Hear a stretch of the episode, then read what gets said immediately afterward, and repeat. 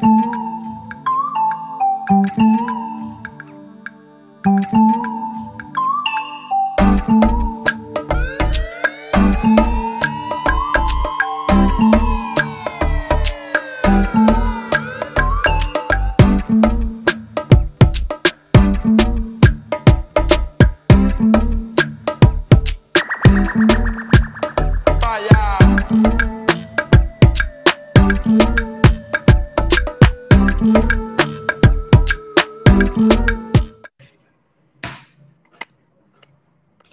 saludos y muy buenas noches. Hoy es 15 de octubre de 2021. Esto es el cierre. Las personas que se están conectando ahí, muchísimas gracias por estar dejando sus comentarios y por estar compartiendo esta transmisión. Hoy es un día muy especial porque teníamos una semana que no habíamos salido al aire y era porque nos habíamos dado ahí un pequeño fin de semana selvático, que no sabático, simplemente para preparar un poco este programa especial y también el aniversario de coyuntura, que más adelante por ahí les estaremos dejando los datos para que estén conectados a ese maratón. Yo creo que en Nicaragua todavía no se había hecho algo similar como lo que se pretende hacer desde coyuntura. Pues más adelante vamos a estar hablando de eso con Juan Daniel Treminio, que pues colega, bienvenido al cierre, gracias por estar aquí. Y de paso también saludar a Ivania Álvarez que está conectada. Muchísimas gracias Ivania por estar hoy. ¿Qué tal Juan Daniel? Gracias, estimado colega. Un gusto saludarte y un gusto saludarle a mi amada patria y a nuestra invitada especial de esta noche, Ivania Álvarez, escarcelada política, activista de muchos años y pues, me siento honrado que nos acompañe esta noche, hoy 15 de octubre. Eh, mis mejores deseos para ustedes, espero de que a la medida de lo posible estén bien, queremos transmitirle buenas vibras, mucho ánimo, hacer algo diferente para que nuestro país pueda obtener alguna sustancia esperanzadora esta noche aquí con nosotros en el cierre. Gracias. Ivania, bienvenida. Un gusto que nos acompañes. ¿Qué tal? Gracias, Juan, y gracias a Bixael. Es refrescante venir a espacio jóvenes y sobre todo innovadores. Muchas felicidades por estar haciendo algo en medio del desastre. Gracias. ¿De cuál, cuál desastre, diríamos? ¿Cuál de todos? ¿Cuál desastre? ¿De qué desastre vamos a hablar? A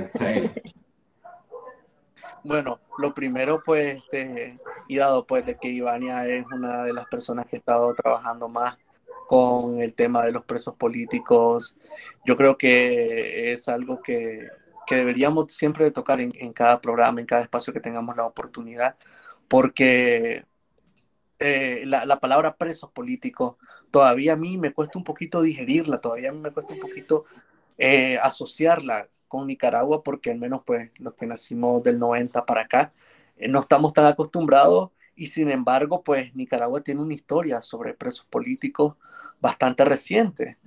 Y, y vemos de que en el mundo eh, esta palabra, al menos en el mundo civilizado, en la parte más occidental, no es tan común tener presos políticos y pues Nicaragua, Venezuela, Cuba, desgraciadamente son países que tienen presos políticos. Lo primero, Ivania, es preguntarte cómo están los presos políticos, más allá de, de que sabemos de que están sufriendo tortura de varios tipos. Eh, y no solamente, mi, mi, pregunta no solamente va a, dirigida a los últimos presos políticos de, de, los últimos cuatro meses, de los que están cumpliendo 100 días, sino también pensando, en, por ejemplo, la loba feroz y otros presos políticos que están desde ya por lo menos un par de años ahí. ¿Cómo se encuentran? ¿Cuál es la situación? ¿Cuál es la información nueva que vos tenés acerca de su situación? Eh, bueno, creo que es siempre difícil hablar del tema de presos en Nicaragua, uno de los países más pobres, cárceles más pobladas también.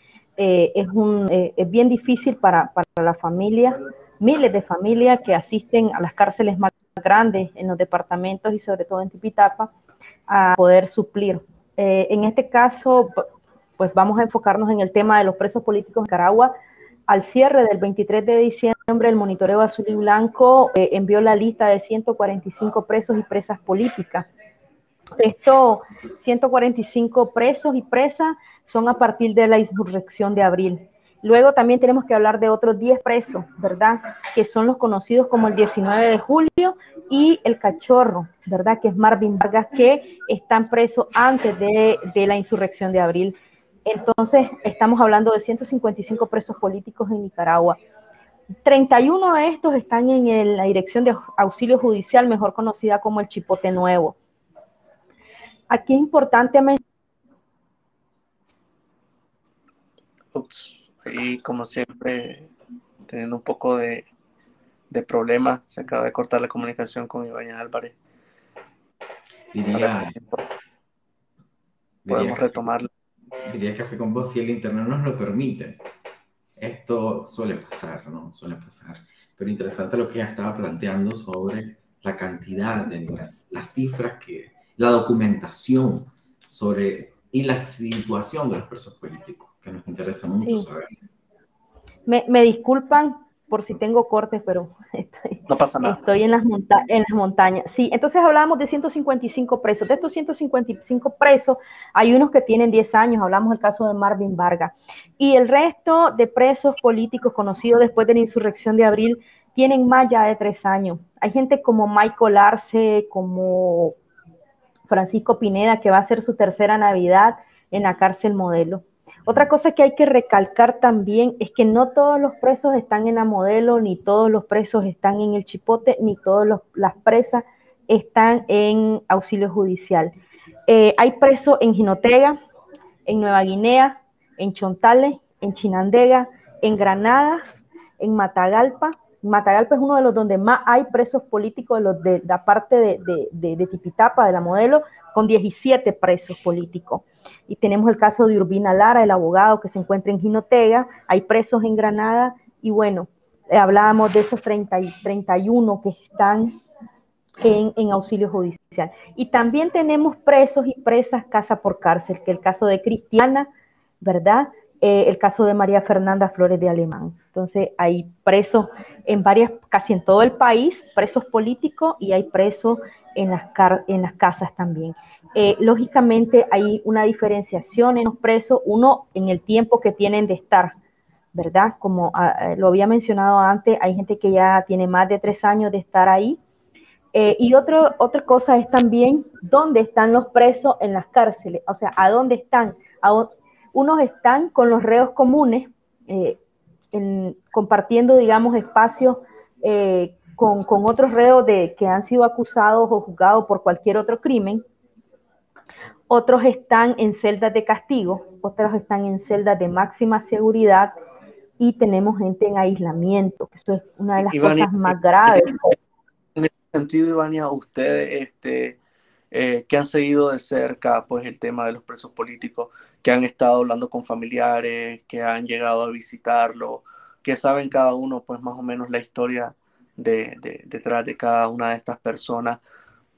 ¿Han logrado identificar algún tipo de patrón de por qué uno está en casas por cárcel, de por qué uno está en celdas de máxima seguridad, de por qué uno eh, ha señalado que reciben, qué sé yo, un nivel de tortura más fuerte. A mí me llamó mucho la atención eso, porque, y me lo han planteado otros colegas, periodistas, activistas y ciudadanos comunes de por qué, o sea, eh, tratar de entender un patrón, aunque pues tratar de entender a, una dictadura como esta eh, es bastante complejo, pero al menos pues quizás ahí sí, sí, Ivania pudo escuchar la, la, la, pregunta.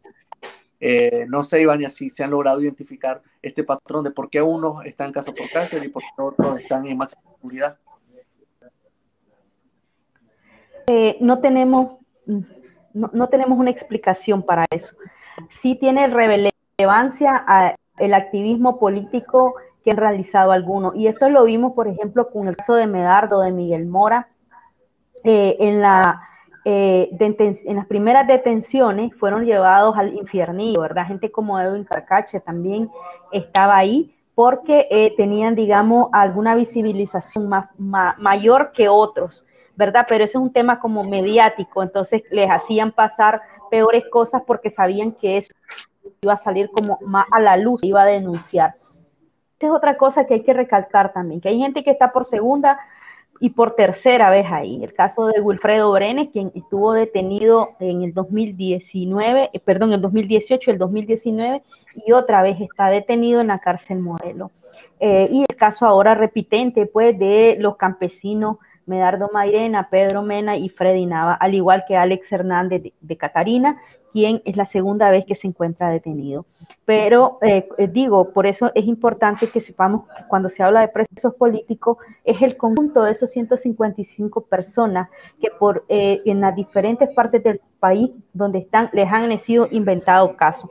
Y eso nos lleva a, otra situación que es la situación legal, los derechos legales como enjuiciado, ¿verdad? O como privado de libertad que es la visita regular de tu familiar, el derecho a que te lleven la paquetería, el derecho a alimentación, el derecho a salud, que son derechos inherentes al ser humano y que están siendo violentados.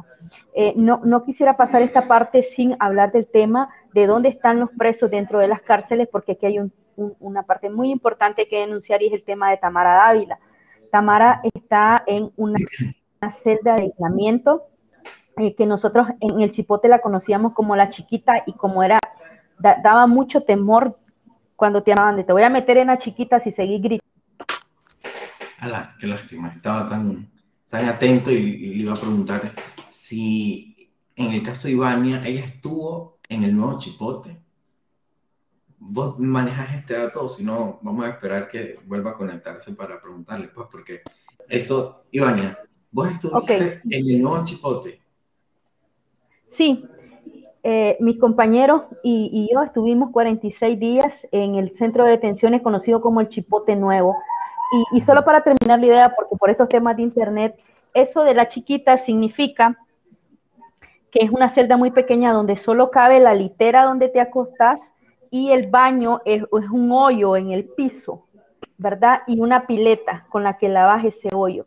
Y un pequeño espacio de no más de un metro donde puedes estar de pie no hay espacio y no tienes contacto con nadie más. A diferencia de otras celdas donde hay barrote y poder ver lo que ver la luz que pasa afuera, a diferencia ahí no hay barrote, ahí lo que hay son portón de lámina cerrada, es nada, perder contacto con todo el mundo. Entonces, es estar ahí las 24 horas con nadie. Y cuando te van a entrar de comida, solo se abre una pequeña eh, eh donde te pasa.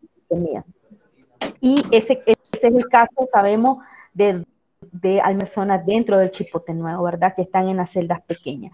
Eh, bueno, era más o menos hablar un poco ahora del tema legal, digamos, de, del, del, derecho a la defensa. Eh, Disculpame, es que es necesario hacer como una especie de pausa, porque lo que estás haciendo es dibujando ese espacio, e, esas, esas condiciones inhóspitas que puede traumar lo más profundo de la vida de las personas que ahorita están siendo totalmente aisladas de la realidad del mundo, de absolutamente de todo. A mí me preocupa muchísimo lo que vaya a suceder con la salud de estas personas, la salud mental sobre todo. ¿Cómo es ese proceso una vez que salís de ahí? Se frizó un poco la imagen. y qué lástima. Bueno, respiremos profundo. Agradezcámosle a todas las personas que están ahorita saludándonos, porque esto es mentorio, ¿no? Que estén eh, interactuando con nosotros. Saludos, muchachos, Eric Lanzas, Estela, a todos ellos, porque mira, hay audiencia. Así es, estoy viendo ahí bastantes personas mandando saludos y pues muchísimas gracias. Que esta, esta vaina del internet. Cuando te desconectaste. Esta vaina del internet es así. O sea, yo todavía no he logrado comprender por qué de repente nos pasa esta vaina estando desde lugares tan diferentes. Y, te digo en serio, teniendo internet del primer mundo en algunos casos, o sea, en España. Cayó Facebook y generó tantas pérdidas. Y no, nos, y no se nos va a caer una transmisión a nosotros. Pero gracias pues a la gallada ahí, a Eric Lanza que está ahí conectado y a los demás. Está con nosotros. Está de nuevo Ivania. Qué, mal que estemos, que estemos en esto. Ivania, esa sonrisa que el régimen no te quitó, ¿Cómo la mantuviste una vez que saliste de ahí? Porque las condiciones de estos secuestrados son inhóspitas y llevan ya muchísimo tiempo. Ustedes que permanecieron, vos dijiste, más de 40 días, una vez que salís de ahí, ¿qué pasa, Copo? ¿Cómo son tus sentimientos? ¿Cómo es el, primer contacto con la realidad? Mira, cuando, cuando nos llevaron, sinceramente creí que nos iban a sacar. Y cuando nos estuvimos ahí dos días y nos sacan al sol, también creí que ya nos iban a sacar y por eso salgo riéndome. Porque cuando vi el montón de medios dije, ah, entonces verdad, nos van a acusar. Y también nos reímos mucho cuando nos pusieron armas porque las estaban sacando de un microbús. Y nos empezamos a decir, esa no me gusta a mí, muy grande, muy chiquita, yo no podría cargar esa, etcétera. Yo jamás en mi vida he tenido un arma en la mano cuando salimos y estaban todos los medios oficialistas ahí y a muchos los conozco por otras situaciones, les decía, ay, ustedes son parte de la película también, entonces vamos a actuar todo. Y hay cosas que no se, que no se miraron ahí como yo diciendo ese, chavales.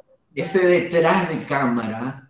Sí, ese detrás de cámara era, sí, ese detrás de cámara era, aquí no se rinde nadie, oye, cantemos el himno, y muchísimas cosas que pasaron ahí donde todos nos estábamos hasta ese momento creyendo que eso, que eso era una película. Pero definitivamente el día a día adentro eh, te va echando para atrás, te va echando para atrás hasta un momento que crees que no va a pasar, que crees que... Ah, una vez más. Yo le iba a decir, la banda, y así, a como ella está describiendo el detrás de cámara, la banda de los aguadores es una leyenda en historia. sí, claro. Es una leyenda, eso hay que escribir. El detrás de cámara, todo lo que sucedió con el hecho de que por regalar agua te has convertido en un rehén político. ¿Me entiendes? Por eso. Entonces, y todo esto, ¿no? De ponerle armas. Y tiene, tiene mucho que ver también que la mayoría éramos bastante jóvenes, pues entonces era como, a, mí me preocupa muchísimo la, gente como Violeta, como Palet, de, verdad es muy difícil. Porque de verdad que el día a día, si llega un momento, yo no voy a mentir, llega un momento que parece que no vamos a salir, parece que nos vamos a quedar aquí por siempre. Por ejemplo, pasar el 24 de diciembre ahí, Ah. Eh, nos, nos, quitó la esperanza, ¿no? Nos quitó la esperanza en decir, oye, porque inclusive el 7 de diciembre hicimos la purísima. Ah. Y, cantamos y no, y, no, y empezamos a gritar con los varones y ellos nos respondían y, este, fue, fue bastante bueno ese día. Pero llegar el 24 fue bastante difícil porque es como definitivamente no vamos a salir definitivamente ya nos jodimos y, hay que ir como acostumbrándose a muchas cosas. Entonces, eh, ese, ese, es bien difícil mantenerse, ¿verdad? Ah, y a mí, a mí me preocupa. Yo, yo, todavía, yo todavía todos los días, todos, todos los días me preocupo yo también por, por el país porque está preso. Yo, yo escribo que no hay ni 130, ni 140, ni 150, sino 6 millones de, presos. Exactamente, toda la población. Y, y, sabes, sabes que era, algo que habíamos hablado anteriormente con el, con el primer programa del cierre, con Yader Morazán, y es ese estilo eh, cubano que está agarrando Nicaragua, en el que ya ni siquiera te dejan salir del país, ya ni siquiera te dejan entrar al país. Es una vaina que te está convirtiendo a Nicaragua en una cárcel gigantesca. Y para pasar un poco a, a, a un tema un poco este, más reciente, cuando nos dimos cuenta de que había fallecido doña Heidi Mesa, eh, pues eh, eso a nosotros nos tocó bastante cerca. Pues creo que a la mayoría de los nicaragüenses les tocó bastante cerca porque la muerte de una madre sin ver a su hijo y su hijo en esas circunstancias Creo que es algo que si no te duele, te lo tenés que revisar bastante como ser humano. Y, y pues dábamos por hecho de que en medio de la crueldad del régimen iba a haber como, por lo menos puedes informarle a Max de que su mamá había fallecido, pero o sea, los niveles de crueldad fueron más allá de que hasta hace un par de días se dio cuenta Max Jerez, alguien que está en una celda completamente incomunicado, que está preso injustamente, y su madre ya tiene varias semanas de estar enterrada. Eso, eso, eso, yo no sé qué niveles ha llegado de, de locura, de malditencia, por decirlo de, alguna manera suave, pero ¿cómo, cómo, qué información tienen ustedes este, al respecto? ¿Cómo se lo ha tomado Max? ¿Cómo está Max emocionalmente, sobre todo?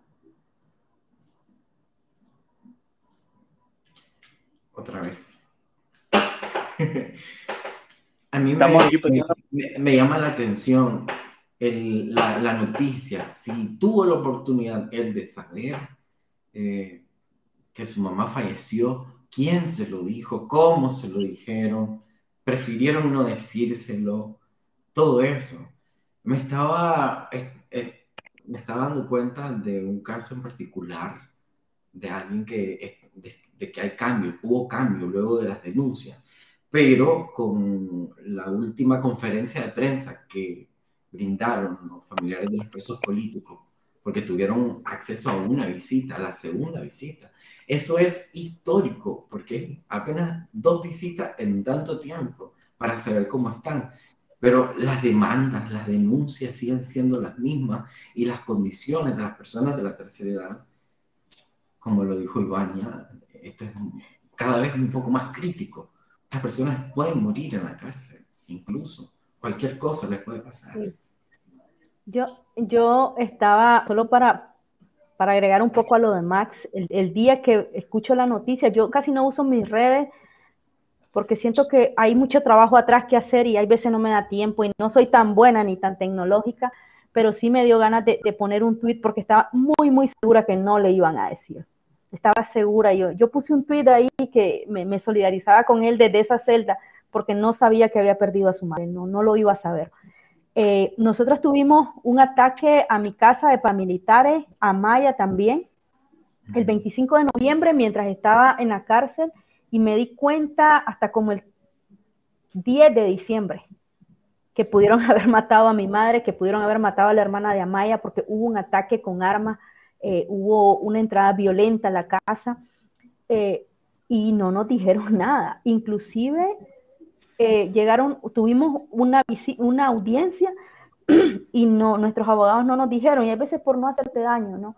Y, es ahí donde, ahí donde valorás también que desde mi punto de vista creo que es mejor que se lo haya dicho un familiar a que te lo haya dicho uno de esos guardias que te iba a decir, oye, ese tema punto a alguien que te lo podría, sí, a alguien que te lo podría decir con, muchísimo más cariño, ¿no? Que te podría decir que, estuvo ahí pensando en vos, que, se fue pensando en vos, que, que, que tenés que seguir porque, porque alguien te forzó por vos y tenés que hacer que valga la pena. Entonces, eh, nada de lo que pasa afuera uno lo sabe, nada, nada, nada, nada. No sabe nada. Y, además de Ah, ah, ah, Iván, discúlpame que te, que te interrumpa. Además de eso, de que los mismos presos políticos también están conscientes de eso un poco.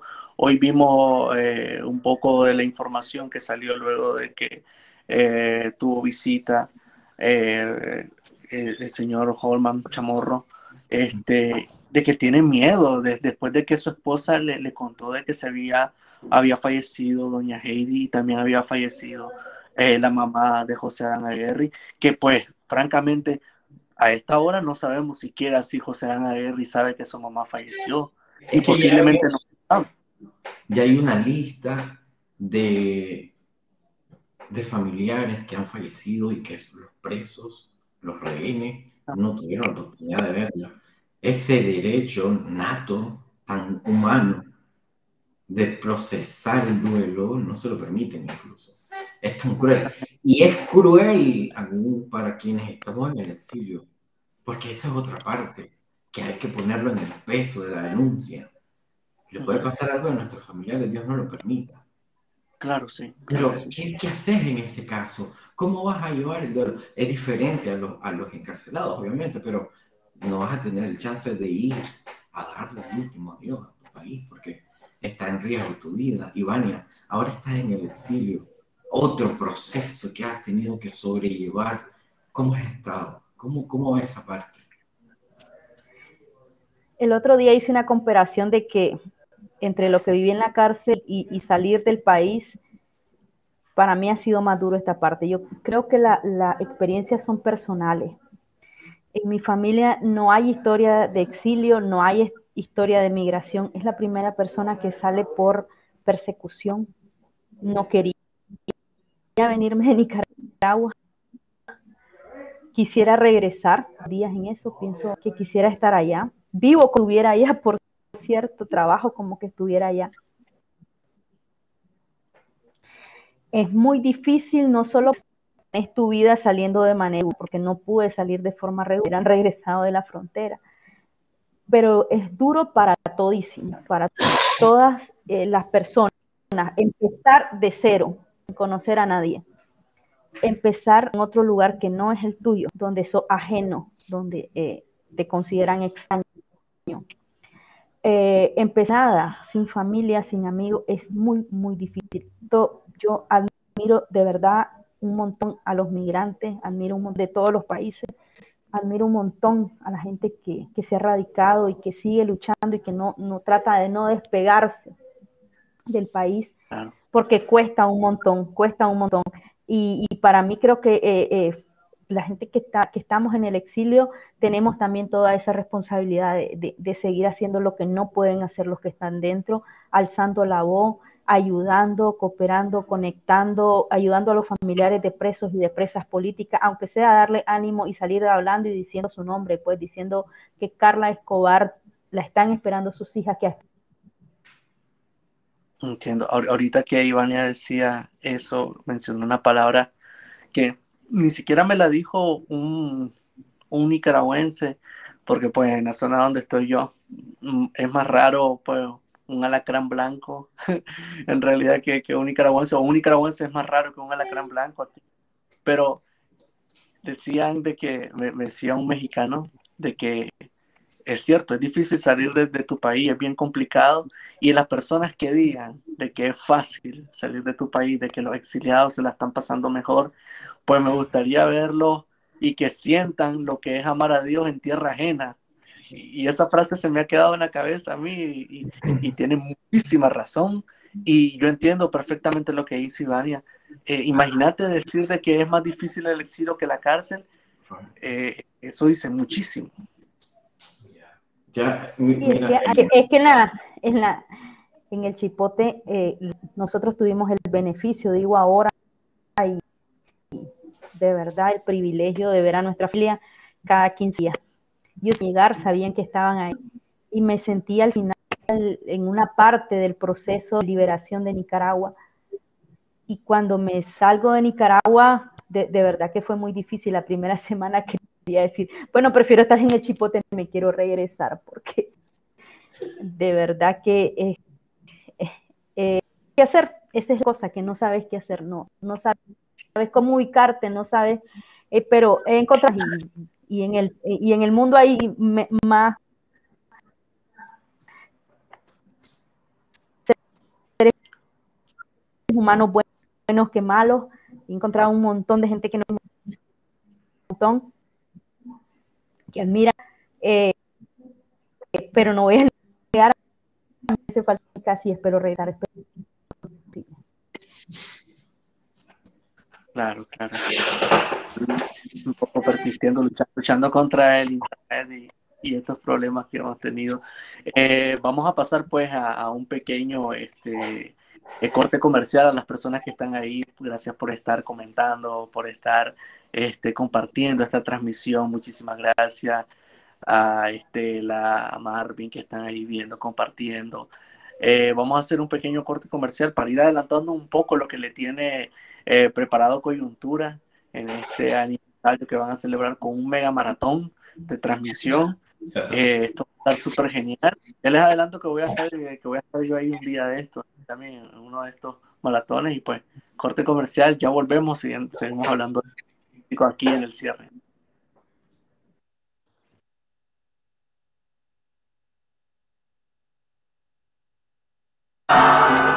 Yo te quiero mucho más.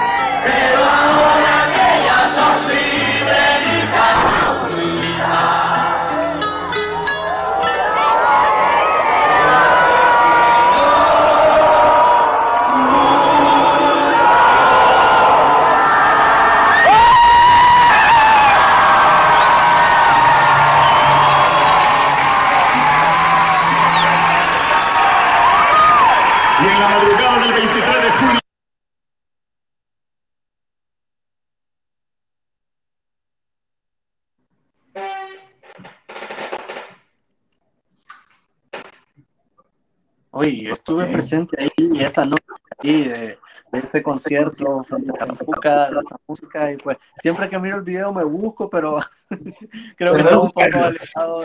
Mucha gente que se anda buscando, y yo tengo las fotos de ese día y ando viendo los rostros, fíjate, me llama muchísimo la atención, porque tengo, lo tengo todo aquí, lo tengo mm, persona por persona, incluso gente que ha muerto y, estuvo ahí ese día y yo, ala, este proceso. Y bueno, aquí estamos. Vamos a hacer la invitación ya, señor director. Claro que sí, vamos a hacer esa invitación especial, pero antes de eso, pues vamos a, ir despidiendo un poco a, a, Ivania, sus últimas palabras, porque sabemos porque la señal está malísima y pues... Ah, eh, y discúlpame porque no quiero desaprovechar la oportunidad de estar con Ivania. Ivania, ¿me escucha? Pero nosotros no. Bueno, agradecerles el espacio, de verdad, fuerza y síganle dando, síganle dando que hay, que persistir. Una preguntita si me lo permití. La oposición, ¿qué hay, cómo está y qué va a pasar después del 7 de noviembre? Ya para, para no irnos así sin saber qué va a pasar o qué se puede. Yo, yo también quiero saber. ¿Pero qué te ¿Cómo, o al menos saber qué va a pasar. la oposición tiene algo que decir, existe, está reagrupada o algo por el estilo. Se nos fue. Se nos fue. Bueno, nos queda la pregunta en el aire y creo que el país necesita esta respuesta. Mientras tanto, pues ¿Qué hacemos, avisar? ¿Le esperamos o nos vamos ya directo a la invitación? ¿Vos mandar? ¿Vos Directamente a la invitación, que ahí la debe estar pendiente y quiere saber qué es lo que va a hacer coyuntura con este aniversario. Eh, ¿Cuántos son? ¿Siete años? Cuatro. ya decía, oh, siete. No, joder, Pero aún así, aún así, cuatro años a mí me sigue pareciendo bastante. ¿En serio coyuntura tiene cuatro años? Exacto. Cuatro exactitos, le dimos el clic allá en el 2017. Y bueno, aquí está. En exclusiva para nuestra audiencia del cierre que nos está viendo en las diferentes plataformas, queremos comentarle de que estos cuatro años los queremos celebrar informando. Bueno, yo decía ayer en una transmisión así imprevista en Instagram, de que fue sin querer queriendo, porque la idea era compartir ideas sobre, lo, sobre el país, sobre lo que está pasando porque yo no quería, o, tenía amigos que no querían mandar sus artículos, sus análisis de, a la prensa o a algunos medios como tal. Entonces creamos un espacio y así se fue convirtiendo en un medio. Y el exilio nos mandó a Centroamérica y por eso es que hemos expandido un poco más el, el ente de nuestro análisis, de nuestro, de nuestro contexto. Y esta agenda está para ustedes hecha eh, para informar precisamente. Y hay varias actividades del 20 al 23 de octubre. Imagínense usted. La primera actividad que vamos a tener es eh, un panel, nada más y nada menos, mire, ahí está, para presentarles a ustedes las invitadas. Este panel se va a llamar Periodismo en la Centroamérica Convulsa y está Jennifer Ortiz, directora de Nicaragua Investiga, Emi Padilla, directora de Criterio HN, un medio de comunicación de mucha influencia eh, en Honduras, que ahora mismo está celebrando de cara a un proceso electoral. Carla Rodas, que es directora de Vanguardia El Salvador, nos va a hablar cómo está El Salvador. Y Dunia Orellana, que es directora de Reportar Sin Miedo, una plataforma de comunicación que viene a evolucionar y a diversificar la información. Y si ustedes van a nuestro sitio web. Invitada, invitadas de lujo, Juan Daniel. En serio que se la están rifando genial. Me, ahorita me dejaron con ganas de, de, escuchar ese conversatorio, porque tenés realmente como, como la parte, como la mejor parte de más o menos de, de cada, de cada país. Eh, y pues eso a mí me encanta. Me, este primer conversatorio que acabas de, denunciarme me ha llamado mucho la atención. ¿Te llama la atención? Ajá. ¿Qué le quisieras preguntar a ella para adelantarnos más o menos al debate? Uf, de El Salvador tengo un millón de preguntas. De Honduras ni te cuento. Y pues de Nicaragua, pues me gustaría escuchar a Jennifer. Tengo un rato de, de, de, no escucharla hablar sobre pues lo, lo, lo, que está pensando. Y pues nada, yo creo que ese día Todas son mujeres, todas son mujeres. Exactamente, muy talentosas y, pues referentes del periodismo. Claro, están maniobrando la agenda y, y, y lo, lo, particular de, de, nuestras invitadas es que cada una está eh, implementando agendas temáticas para visibilizar sobre todo a las comunidades que más necesitan ser visibles. Entonces, esta actividad va a ser la primera, el 21 de octubre. El 20 de octubre nos corrige el, quien está produciendo, quien está detrás de cámara, quien está maniobrándosela toda. Don Jairo Videa. Jairo Videa, mira, un sitio, es un sitio digno para ir a visitarlo. Salud, agüita. bueno, esa es la primera actividad a las 7 de la noche, no se lo pueden perder. Más información, ustedes pueden visitar www.coyuntura.co diagonal maratón. La siguiente actividad, bueno, ahí ustedes verán quiénes son. Alexa Zamora, Carlos Berríos y Luis Blandón, todos dirigentes eh, políticos, activistas políticos. ahí invitaste a mi brother. Que va a estar ahí para debatir qué se va a hacer el 7 de noviembre. Si ir o, ir, ir o no ir a votar, pero hay que profundizar un poco más en el ir o no ir a votar. Para eso les tenemos ahí. Entonces, esta va a ser la segunda actividad el 22 de octubre. Nos acompañan a las 7 de la noche. Genial, genial, me encanta. Y la tercera actividad, también tenemos gente conocida, que busca la generación de Centroamérica. Que busca para eso otro equipazo de periodistas jóvenes de peso, van a ir a buscar sus perfiles y van a documentarse un poco sobre lo que están haciendo y por qué le hemos invitado eh, a participar en este espacio y que nos digan qué busca esta generación. Vamos a ver muchísimas temáticas. Ahí está nada más y nada menos que el director de la República, del Bastimento, eh, y de, de, la revista Domingo de la Prensa, una experiencia que yo te admiro muchísimo, entre todas. bueno, y va a estar nuestra colega Mónica Rodríguez Eduardo.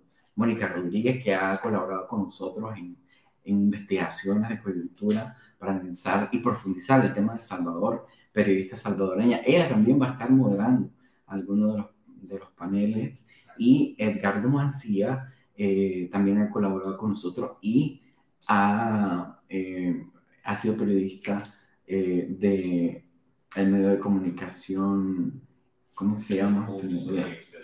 Expediente, expediente que él maneja incluso la agenda nicaragüense, muy bien, lo domina. ¿Qué busca la general? Bueno, ahí está. ¿Qué expectativas tienes, ¿Cómo va a estar? Pues mira, se la están rifando en coyuntura. Felicidades a vos y a Jairo que están metidos de lleno en este proyecto. Me encanta este, este ciclo de conversatorios que están haciendo. No hay mejor manera de celebrar eh, el aniversario de un medio de comunicación que debatiendo, que creando ideas, que contrastando. O sea, me parece genial eh, esta propuesta. Yo creo que ya está servido. Eh, eh la bandera. Oh, ok, falta el IPEWE. Decime cuál es el IPEWE. Ay, si ustedes van dándole, no hay que, no hay que ser tan, tan aburrido, hombre. Hay que chequear, hay que ir allá, hay que agendarlo. Porque hay más actividades. La última actividad que va a ser el maratón, el último día, va a ser una transición continua de muchas eh, producciones audiovisuales centroamericanas hemos reunido a muchos, muchas producciones, muchos medios, muchos colaboradores para poder llevarles a ustedes 24 horas continuas de contenido centroamericano. Y ahí va a estar eh, contenido nicaragüense, por supuesto, va a estar, van a estar las producciones del cierre, una, las mejores producciones las vamos a retransmitir. Eh, va a estar también los mejores memes producidos por Mapacha Jambado, una recopilación de memes.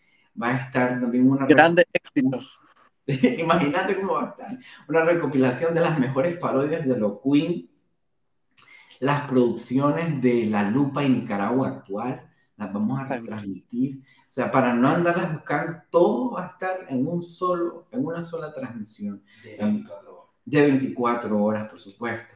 Eh, producción de, del contexto electoral hondureño, eh, de la situación de la comunidad LGBTIQ de Nicaragua, de Honduras, de El Salvador.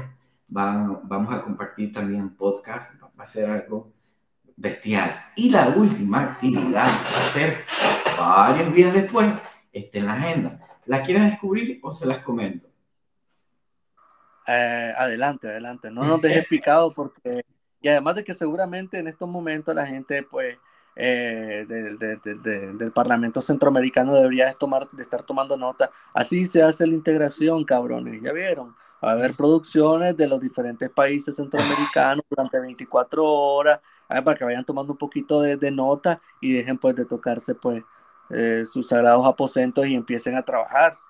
¿Y sabes qué es lo más lindo de Excel? Totalmente independiente. O sea, ¿qué te, o sea esto es esfuerzo, o sea, desvelo. No es que alguien vino y está haciendo, creando, no, aquí contactos, amistades, esto es independiente, esto es esfuerzo, esto es interacción, las redes que hemos ido haciendo en el exilio. Eso nos ha permitido el exilio crecer para fortalecer el trabajo, las habilidades, el conocimiento, para integrarnos de verdad, para decir, que tienes vos como periodista que compartirme a mí, que sos de tal lugar, y así vamos, ¿no? Compartiendo, entonces, y creando más contenido para que la gente pueda estar informada, para que la información sea cada vez mejor filtrada con gente de calidad. Entonces te comento, hoy sea la última actividad. Va a ser una entrevista en exclusiva, nada más y nada menos que con los candidatos del Frente Sandinista. Vamos a estar en vivo. Ya más o menos ya sé por dónde va el asunto.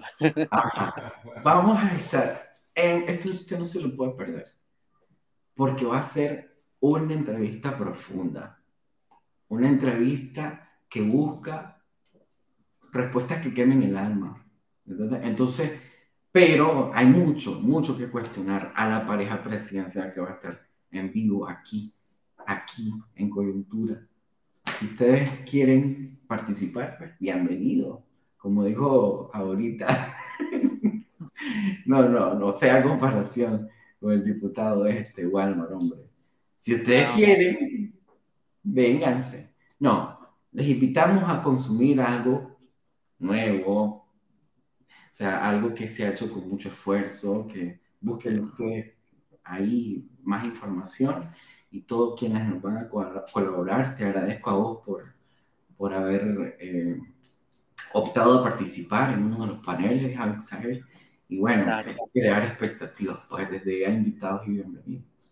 Bueno, ahí está la cartelera, pues, a toda la gallada, pues, de, eh, démosle eh, stock un ratito a la casa de papel, al juego del calamar y tirémonos este maratón que, que nos está armando aquí la gente de, de coyuntura. A mí me parece súper genial, me parece súper innovador, una propuesta diferente que llama la atención, no solamente por lo, y, te felicito pues a, a a Jairo, eh, en lo particular, porque no solamente no, se pusieron a, a verse el ombligo, sino que fueron a El Salvador, fueron a Honduras, o sea, empezaron a traer gente de la región y eso a mí me encanta porque una frase que dijiste vos, Juan Daniel, en el programa que hicimos de, del Bicentenario, era eso que te gustaba moverte en la región centroamericana como que fuera tu casa, y yo también comparto ese sentimiento de, de porque tengo amigos, familiares, e incluso pues este, eh, familiares muy cercanos, como mi abuela, por ejemplo, no es nicaragüense, es hondureña,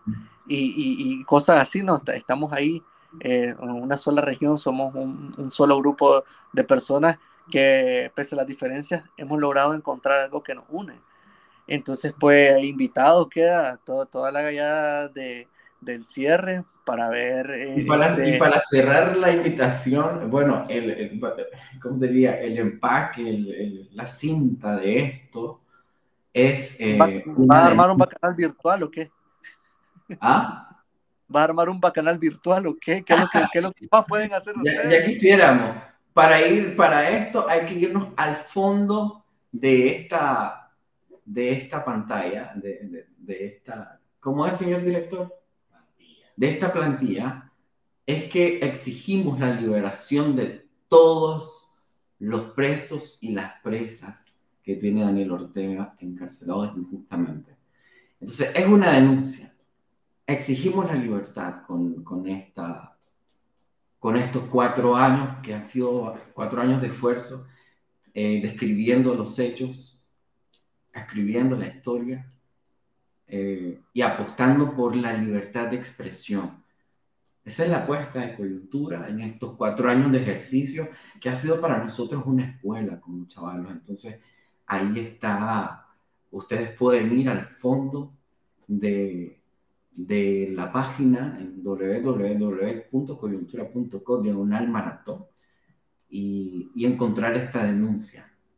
Entonces, ese es el cierre de, de este, eh, ¿por qué estamos haciendo este? ¿O por quiénes estamos haciendo esto? Está bien, está bien, perfecto. A mí me parece genial. Quedan invitados, pues ya saben, eh, en la página de coyuntura están todas las fechas, están los invitados para que ya se vayan apuntando, haciendo un poquito de espacio en su agenda para que vean este maratón de coyuntura. Y pues como dice la frase que ya la he hecho tradicional, yo creo que ya es momento de cerrar el cierre. Espérate, espérate, oíme a Isael. Antes de que nos vayamos, que hay una pregunta que me llama la atención, que la tajona dice que hace falta la tajona o cuánto hace falta la tajona. Te están, te están ahí recordando por eso. grandes momentos los de, los de la Tajona. La verdad, fíjate que algo, ahí se tiene que hacer porque ya es la segunda vez en menos de dos semanas que me mencionan a Tajona e incluso me han dicho que por qué no buscas, eh, buscamos cómo revivirla, cómo reeditarla y actualizarla. Y pues, no sé, vamos a ver, vamos a hablar con las personas que, que han estado involucradas de cerca con la creación de, de ese segmento que pues tuvo una, una vida bastante breve eh, pero sin embargo pues dejó bastantes vistas y la verdad es que yo creo que sin temor a equivocarme ha sido como la producción más exitosa en la que he participado. Era un referente. Sí, Por supuesto, era como, hey, todo el mundo estaba expectativa. ¿Te imaginas para TikTok eso ahorita? Ese tipo de producción. Uh. De, de, de, hecho que recuerdo, recuerdo algo así bien personal eh, la única vez que, he ido al Festival Gabriel García Márquez fue gracias a la Tajona, porque gracias a la producción de, esto pude aplicar a, un taller sobre sátira y pues eh, afortunadamente pues logré quedar entre los seleccionados y viajé a Colombia y recibí pues este, este tallercito y pues ya después lo, lo apliqué en cosas como el bastimento y mis redes sociales. Le hace huevo, sí, le hace huevo. Y nada, pues la gente, pues si quieren a Tajona, pues ahí comenten, díganos qué es lo que quieren que, que, que la revivamos, que la reeditemos, ¿ok? Y nada, pues entonces, ahora sí ya, Juan Daniel, podemos cerrar Gracias, Abixael. Nos vemos la próxima semana a las 7 de la noche aquí en el cierre. Que estén bien, un abrazo, feliz fin de semana. Saludos, buenas noches.